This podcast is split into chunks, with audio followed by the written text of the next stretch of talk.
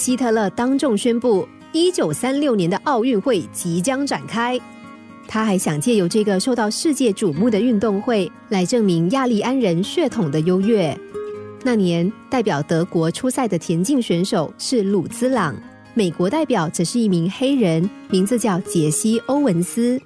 当年，德国媒体和舆论甚至附和希特勒，扬言要将黑人逐出奥运会。他们说：“鲁兹朗，你要为国争光，一定得胜过那个美国黑奴杰西·欧文斯，好证明我们种族的优越。”杰西·欧文斯一共参加四个田径项目，有一百米、两百米、四百米接力赛跑以及跳远。跳远是他的第一项比赛。这天，希特勒亲临观战，鲁兹朗很顺利的进入决赛。轮到杰西·欧文斯上场了，看台上的叫嚣声不断，而杰西·欧文斯知道自己只要跳得比鲁兹朗多半米，就可以进入决赛了。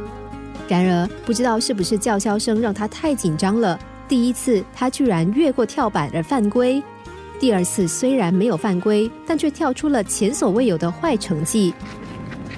他一再的试跑、迟疑，始终不敢开始他的最后一跃。这时，一个瘦削的身影出现在欧文斯的面前，正是鲁兹朗。鲁兹朗用着结结巴巴的英文和友善的微笑，对杰西·欧文斯说：“你现在最重要的事是取得决赛资格。”去年我也曾经有过相同的情形，当时我想到了一个诀窍。鲁斯朗告诉杰西·欧文斯，先把毛巾放在起跳板后几英寸的地方，然后从那个地方起跳，就不会偏失太多。杰西·欧文斯照做了，这最后一跳竟然让他打破了奥运纪录。鲁兹朗虽然已经先破了世界纪录，但是随后上场的杰西·欧文斯更是以些微的优势赢过了他。贵宾席上的希特勒一脸铁青，看台上原本情绪高涨的观众忽然沉静了下来。就在这个时候，鲁兹朗忽然举起了杰西·欧文斯的手，然后大喊道：“杰西·欧文斯，杰西·欧文斯！”这让早已按耐不住情绪的观众们跟着他一起大喊。杰西·欧文斯这个时候则举起另一只手来答谢。等观众安静下来之后，他也举起鲁兹朗的手。跟着声嘶力竭的喊道：“鲁兹朗，鲁兹朗！”现场也顿时响起他的名字。